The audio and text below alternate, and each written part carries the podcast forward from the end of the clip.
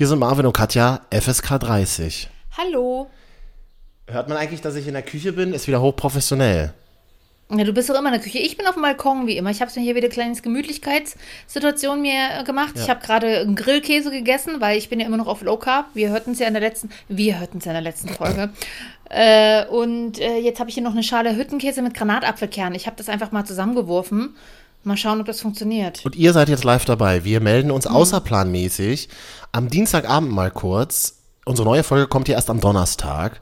Aber ich glaube, es wird Zeit, dass wir ganz kurz mal so kurz wie es eben nur geht, und man kann eigentlich nicht kurz drüber sprechen, aber dass wir mal über den Hashtag, über diese Bewegung Black Lives Matter, über dieses Thema, das eigentlich schon seit Jahrhunderten in der Welt ist, aber das jetzt gerade wieder sehr stark diskutiert wird, dass wir da auch vielleicht mal kurz drüber plaudern. Wir haben, plaudern klingt tatsächlich auch merkwürdig, wir haben uns auch länger überlegt, wie wir es machen, oder? Ja, tatsächlich. Ist ja, ist, ist eine Gratwanderung, Ja. kann man sagen, so ein bisschen. Und warum haben wir das die letzten zwei Folgen noch nicht thematisiert? Weil das eine Aufzeichnung war, die schon ein bisschen länger her ist, sogar noch vor George, vor dem, vor dem Mord an George Floyd, glaube ich. Ne? Deswegen ähm, Ja. war das da null Thema bei uns. Und wir versuchen ja auch mal über diese Dinge zu sprechen, weil uns das natürlich auch bewegt. Und bei mir hat es auch einen ganz konkreten Hintergrund. Ich war ja bei der Black Lives Matter Demo in Berlin vor, jetzt muss man kurz zurückrechnen, vor zwei Wochen. Anderthalb Wochen. Anderthalb. Na, anderthalb. Genau. Mhm. Ich war, ich war zeitgleich in Hamburg unterwegs. ah ja, also heute ist Montagabend, wenn wir aufzeichnen. Dienstag kommt die, diese kurze Folge raus. Und ich war an jenem Samstag, wo das überall in Deutschland und in ganz Europa und in der ganzen Welt diese Black Lives Matters Demos waren, war ich halt auch dort. Also ich habe ein Bild von dort gepostet. So fängt die Geschichte eigentlich an. Und habe tatsächlich sehr viele Reaktionen auf dieses Bild bekommen. Und zwar ist es ein Bild von oben, wo du halt siehst, der Alex ist voll mit Menschen. Ähm, und habe berechtigterweise Nachrichten bekommen von Menschen, die sagen, ja, ich kann nicht mal meine Kinder in die Schule schicken, aber in Berlin stapeln sich die Menschen und werden und und, und die Polizei tut nichts. Und am Ende war klar, es waren ungefähr 15.000 Menschen auf dem Alexanderplatz in Zeiten von Corona. Ähm, also danke für alle kritischen Nachrichten. Das finde ich schön, dass Leute sich so intensiv mit meinem Instagram-Account auseinandersetzen. Ähm, dass sich da Menschen stapeln, geht halt wirklich nicht. Ich sehe das wie ihr. Ich verstehe auch nicht, warum Leute ohne Maske zu dieser Demo gegangen sind. Punkt. Ähm, Aber kann, kann ich kurz zwischenhaken, weil ich habe äh, diese, ja, die Diskussion kam ja auf. Und ähm, also in Hamburg war es zum Beispiel so, da wurde die Demonstration ziemlich schnell aufgelöst, Ah, ja. weil eben viel zu viele tausende Menschen in der Stadt waren. Ja. Ähm, und die nicht, ange nicht in diesem Umfang angemeldet waren. Mhm. Äh, und dein Bild war ja auch so ein bisschen von oben durch, als ob du auf einem Gebäude auch das aufgenommen hast. Ne? Das war nicht mitten drin, war aber alle, die Stimmen, die ich aus Berlin gehört habe, hieß, 98 Prozent der Menschen hätten wohl eine Maske getragen. Ich will diesem, diesem Thema jetzt gar nicht so viel Raum geben innerhalb dieses anderen Themas, aber da du ja dabei warst, frage ich dich, waren denn viele ohne Maske da? Also ich hatte das Gefühl, wenig Leute hatten eine Maske auf, muss ich leider wirklich Ah ja. sagen. Und ich habe mir an dem Wochenende überlegt, wie mache ich das denn? Ich wäre so gerne dabei, aber wie mache ich das denn? Und dann bin ich tatsächlich zwei Stunden vorher, es klingt super creepy, ne? Aber ich bin zwei Stunden vorher in das Galeria-Kaufhaus am Alex geschlichen Ah ja, hm. und habe da so ein bisschen Zeit verbracht und war dann oben noch im Café und bin dann in den zweiten Stock zurück und da sind ja so Fensterfronten und du kannst direkt auf den Alex schauen und das ist genau die Perspektive, ähm, aus der ich das Bild auch gemacht habe. Kann man da auf meinem Instagram-Profil Marvin jetzt nochmal sehen. Ähm, also ich war in dem Kaufhaus die ganze Zeit und bin dann zum Schluss noch ähm, drumherum gelaufen und war am Rand der Demo und habe mir extra eine FFP2-Maske besorgt. Also diese Maske, die ja, wie die meisten Wissenschaftler sagen, tatsächlich schützt vor Corona. So, damit hätten wir dann das, äh, oder zumindest ist es von Aerosolen, die in der Luft sind. Ähm, weil ich unbedingt hingehen wollte und ich das total bewegend und selbstverständlich fand, dass in Berlin dieses Thema so viele Menschen bewegt hat, die dann halt tatsächlich hin sind. Um eben auch zu zeigen, so ging mir das, das war so meine Motivation, ich habe schwarze Freunde und ich will Präsenz zeigen und sagen, es ist nicht okay, dass Menschen auch bei uns in Deutschland täglich Rassismus erfahren. Ich glaube, das ist so ein bisschen der Knackpunkt dieser ganzen Debatte, die jetzt verstärkt geführt wird. Und ich finde es gut. Ich finde gut, dass wir darüber reden und ich finde gut, dass wir uns Fragen stellen und ich finde gut, dass auch schwarze Menschen sagen, es geht nicht darum, dass wir sagen, findet für mich ja gar nicht statt, weil in meiner Bubble, ich habe nichts gegen schwarze Menschen oder ich habe ich hab nichts gegen Menschen, die anders aussehen. Also ich würde darum bitten, dass das selbstverständlich ist. Sondern mir ist ganz klar geworden in den letzten Tagen, wenn man sich auch ähm, zum Beispiel Debatten oder Diskussionen oder Statements von anderen Influencern und so anguckt, Ariana Barbori ist ein gutes Beispiel, dann wird mir irgendwie so bewusst, es geht eher darum, anzuerkennen, dass schwarze Menschen und People of Color einen Kampf führen, ihr ganzes Leben lang, auch in Deutschland. Wir haben heute ein tolles Statement in der Sendung, weil wir haben uns überlegt, wie machen wir das? Machen wir das so ein bisschen weiß ich nicht, ARD-Style Kollegentalk, wir sprechen mit einem schwarzen Menschen in Deutschland. Das, das gibt's, das gibt's ja hundertfach gerade in den letzten Tagen, das ist gut. Ich habe aber ein tolles Statement ähm, von einer guten Freundin gefunden. Und das ist mir auch in ihrem Statement aufgefallen. Wir haben ein fantastisches Privileg, wir weißen Menschen in Deutschland, uns jetzt, wo es verstärkt um dieses Thema geht, äh, dass wir uns selber fortbilden, dass wir uns mit der schwarzen Geschichte, mit der schwarzen Kultur, in unserem Land und in anderen Ländern und eben auch in den USA, dass wir uns damit befassen dürfen. Das ist das Privileg und ich glaube auch müssen. Also gerade ich fühle mich verpflichtet, mich damit auseinanderzusetzen, weil meine gute Freundin eben schwarz ist und ich will verstehen, und ich weiß es sowieso, weil wir super oft darüber sprechen, aber ich will noch mehr den Hintergrund ihrer Culture verstehen und ich will noch mehr ihren Kampf verstehen was ich ganz wichtig finde in dieser Diskussion, und das ähm, wurde auch schon oft gesagt, jeder kann so diesen Change, der jetzt gerade in unseren Köpfen stattfindet, kann den auf seine eigene Weise begleiten. Ich finde es total scheiße, dass es Leute gibt, und das ist oft in solchen Debatten so der Fall, dass es Leute gibt, die sagen, ja, es reicht nicht nur ein Hashtag dazu zu posten. Es stimmt ja faktisch, es reicht auch nicht. Aber ich glaube, je, jeder von uns kann diesen Change auf seine Art begleiten, wir müssen halt alle nur weitermachen. Und selbst wenn ich nur mit dem Opa drüber rede, der komische Wörter für Menschen mit dunkler Hautfarbe verwendet, für schwarze Menschen, und dem sage, Opa, ich finde das nicht richtig, dann ist das in meinem Umfeld und in mein, liegt das in mein, ist das in meinen Möglichkeiten zumindest mehr als nichts, diese Debatte fortzuführen und weiterzuführen. Ja. Also, also, keine Ahnung, diskutiert mit eurer Familie, schreibt einen Text auf Instagram, schaut euch eine Doku auf Netflix zu dem Thema an äh, oder schaut euch mal zumindest den Trailer auf YouTube an, I Am Not Your Negro zum Beispiel. Das ist einer dieser Filme, der gerade viel zitiert wird. Keine Ahnung, Edde Alice-Haruko auf Instagram, die ich neulich bei Anne Will gesehen habe, ähm, die als schwarze Frau in Deutschland uns den Spiegel vorhält, wie rassistisch ihr Alltag als schwarze Frau oder allgemein für People of Color ist. Ich, das sind kleine Dinge, die jeder von uns tun kann und vielleicht auch sollte, denke ich mir halt so. Ja, und an dieser Stelle auch noch ein kleiner Tipp, den Podcast Baby Got Business, der geht, dreht sich eigentlich um tatsächlich eher Marketing und Self-Branding. Äh, der wird gemacht von Ann-Kathrin Schmitz, die ist äh, sehr gut darin, die ist unter anderem auch die Managerin von einer Mega-Influencerin Novalanov, ist jetzt, tut jetzt aber nichts zur Sache, sondern die hat auch äh, speziell zu einem Podcast zum Thema Rassismus im Influencer Bereich gemacht, wie gehen die Leute damit um, mhm. Äh, etc. Auch das ist super spannend, weil da geht es nicht nur um Influencer, die, äh, die, Influencer im Sinne von Leute, die Kosmetik verkaufen, sondern im allgemein Rassismus in Social Media. Mhm. Mega spannend. Also das an dieser Stelle auch mal. Ähm, sie unterhält sich da auch äh, mit ihrer Interviewpartnerin sehr intensiv darüber. Und auch sie hat nämlich vorher in ihrer Story gesagt, also sie ist eine weiße äh, Frau und sie sagt so, das ist total krass, ähm, weil man ja auch ähm, nichts falsch machen will und so geht es mir persönlich auch. Mhm.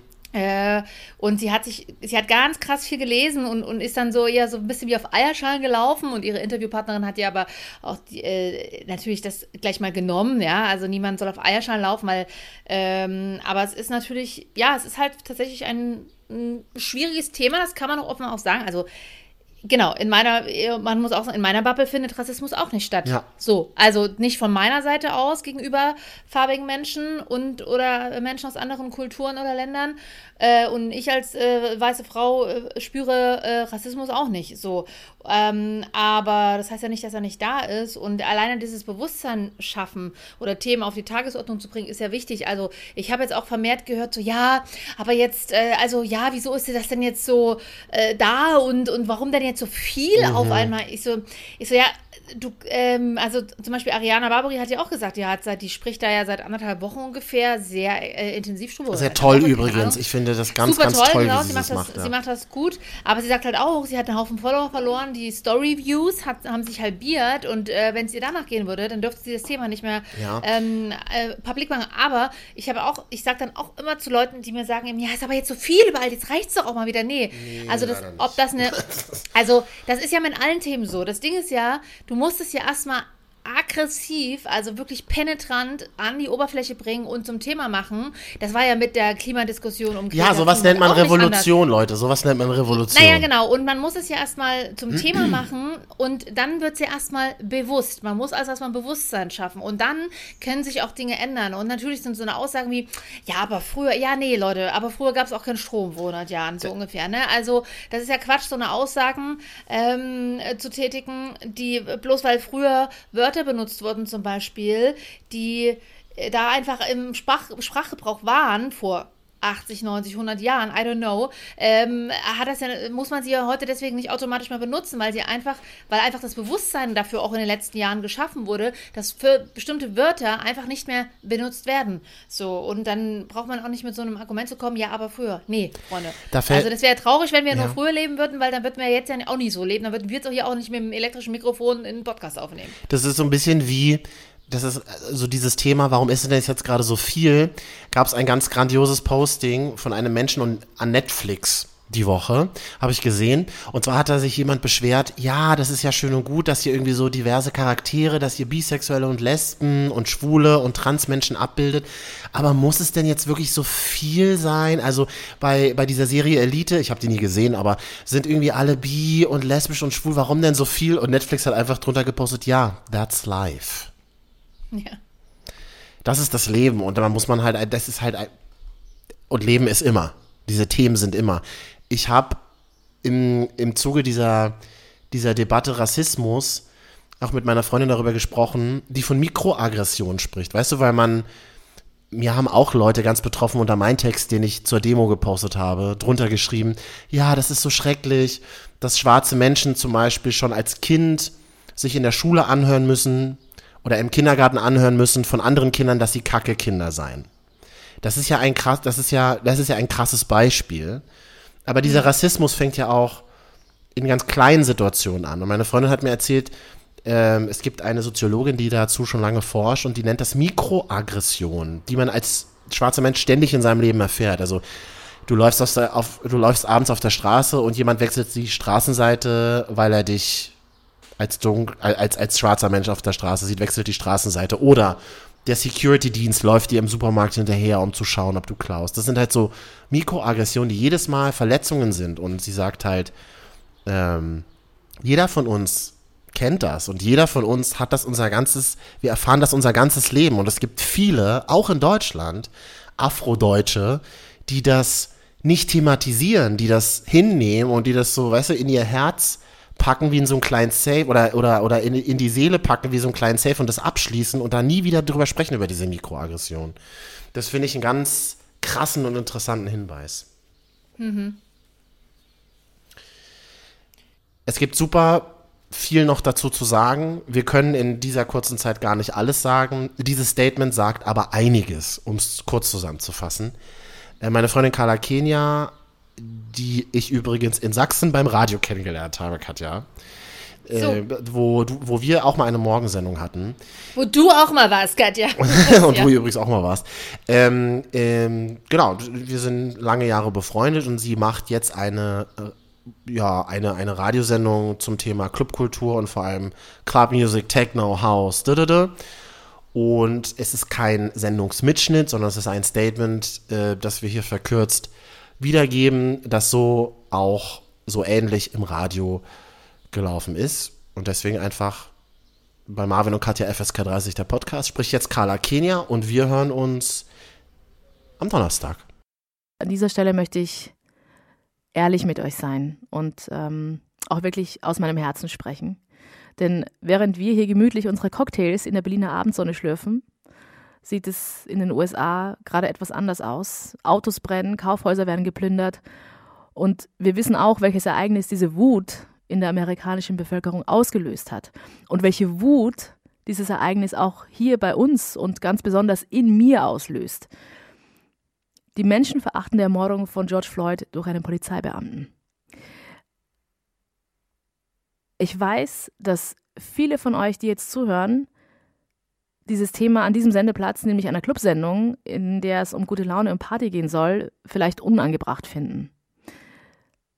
Nun, ich muss euch ehrlich sagen, mir ist nicht nach Feiern zumute. Ich bin eine Frau afrikanischer Herkunft. Und auch wenn ich in Europa geboren wurde, habe ich nie hundertprozentig dazugehört.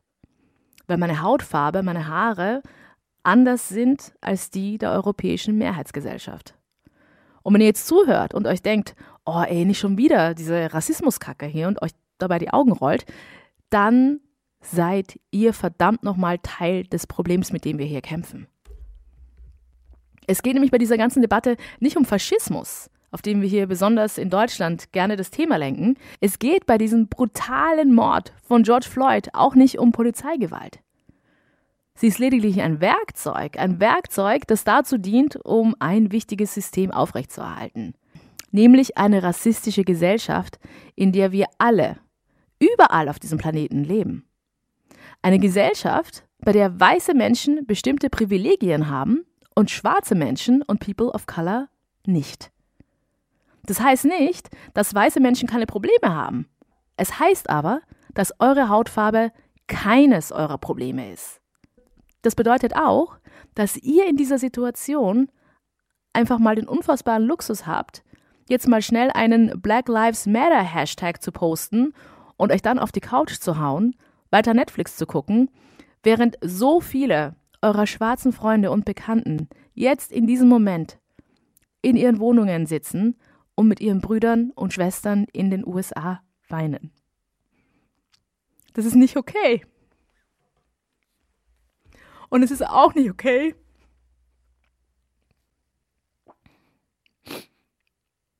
Es ist auch nicht okay, wenn ihr als weiße Menschen unsere Kultur, unsere Musik,